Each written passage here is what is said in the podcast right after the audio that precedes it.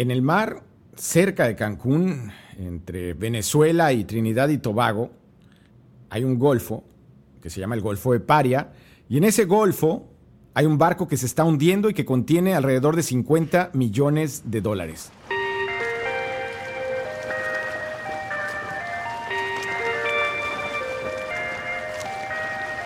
Un barco está por hundirse en esa región. Deberíamos de preocuparnos mucho. Más allá del antojo de ir por ese dineral, deberíamos estar muy, muy preocupados. Esto lo tenemos que explicar de a poco. Por eso, vamos por partes.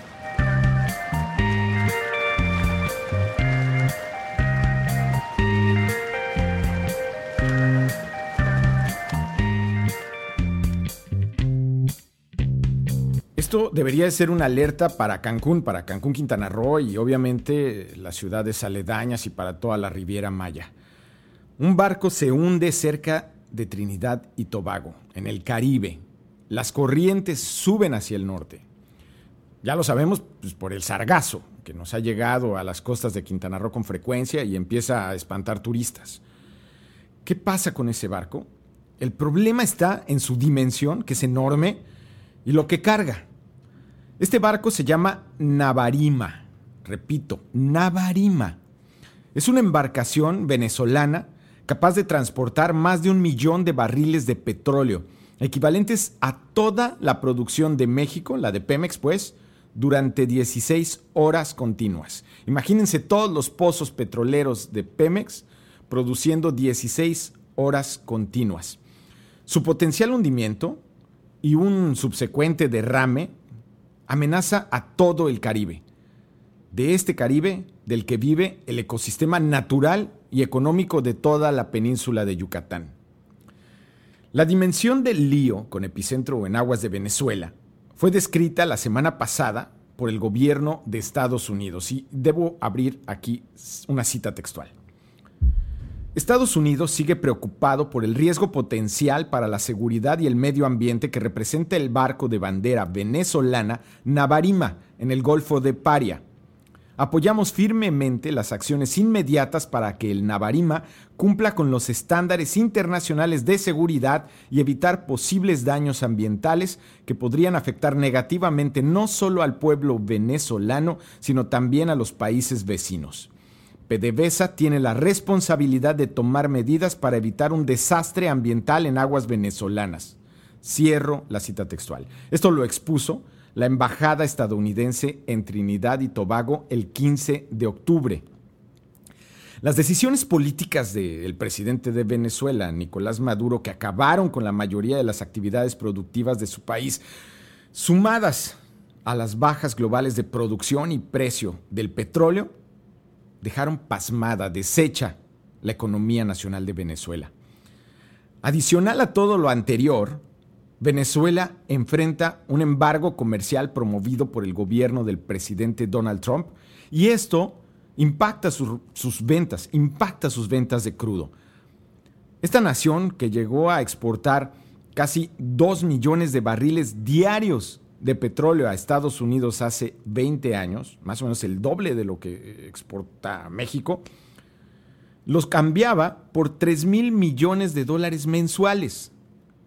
Pero en julio de este año, de este 2020, esa cifra topó con el suelo. La cifra de ventas de petróleo a la nación norteamericana bajó a cero desde entonces. Esto de acuerdo con registros de la Administración de Información Energética de los Estados Unidos. Venezuela, desde julio, no vende una gota de petróleo a los Estados Unidos. Esto e, en un país sudamericano cuyos envíos de crudo representaron aproximadamente el 80% de sus exportaciones, terminó por completar una devastación económica que lo convirtió en el más pobre del continente. Hoy Venezuela es más pobre que Haití. Cancún y el resto de los destinos del Caribe dependen de que esta nación paupérrima evite un accidente ambiental mayúsculo. ¿Con qué dinero? ¿Con qué dinero si esta nación pues no tiene el suficiente para dar de comer a su población? En su mensaje trinitario, este que dio en Trinidad y Tobago, Estados Unidos intentó matizar su responsabilidad en la solución del hundimiento del Navarima. Expuso que el embargo estadounidense no obstaculiza actividades de cuidado del medio ambiente. Y tengo que abrir aquí de nuevo una cita textual del gobierno de los Estados Unidos. Como cuestión general, el programa de sanciones de Estados Unidos a Venezuela no tiene como objetivo actividades que aborden preocupaciones de seguridad, ambientales o humanitarias. Estas actividades para evitar un desastre ecológico son consistentes con la política de Estados Unidos de apoyar al pueblo venezolano y evitar más daños al medio ambiente. Cierro la cita textual. Así lo expuso en su texto la embajada caribeña del país que gobierna Trump. Hasta la noche del miércoles, no había información oficial de una solución al hundimiento del barco petrolero. Esto es hoy, 22 de octubre, no sabemos cómo se va a solucionar el problema. El Tiempo, un medio de comunicación venezolano, publicó una nota sobre un par de embarcaciones que se aproximaron a Navarima a fin de vaciarlo, de sacar el petróleo que tiene adentro y ponerlo en otros barcos. Este medio, El Tiempo, citó la cuenta en Twitter de Armand Delon. Armand Delon, así se llama este tuitero. Y lo cita como un ingeniero de química y petróleo de la Universidad Central de Venezuela.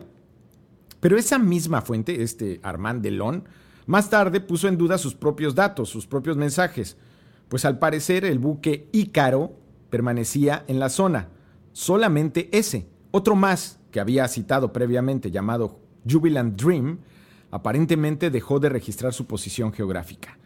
Al parecer, no al parecer, en realidad no hay evidencia de barcos que puedan vaciar el petróleo en este momento desde el Navarima, el Navarima, este barco petrolero venezolano.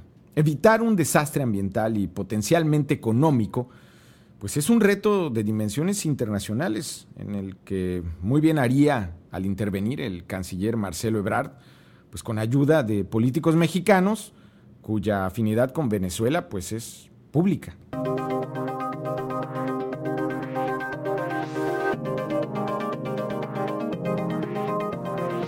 La actividad petrolera cae en valor en el mundo. Cada vez representa menos en los índices de la Bolsa de Nueva York, sea el Dow Jones o eh, incluso el Standard Poor's 500. Cada vez más es superado por empresas tecnológicas. La actividad petrolera, pues, en el mundo pierde valor. Si a esto le sumamos que es una actividad ambientalmente peligrosa, estamos pues ante una circunstancia crítica para empresas petroleras. Lo es también para PDVSA, una empresa en un país muy pobre que debe resolver urgentemente un potencial desastre ecológico y económico. Esto es Vamos por Partes. Yo soy Jonathan Ruiz y cuento con la edición de este programa del señor Andrés Reina, quien se encarga de producir todo para que esto se escuche como ustedes lo oyen en este momento. En redes sociales me encuentran como Ruiz Torre, tanto en Facebook como en Twitter.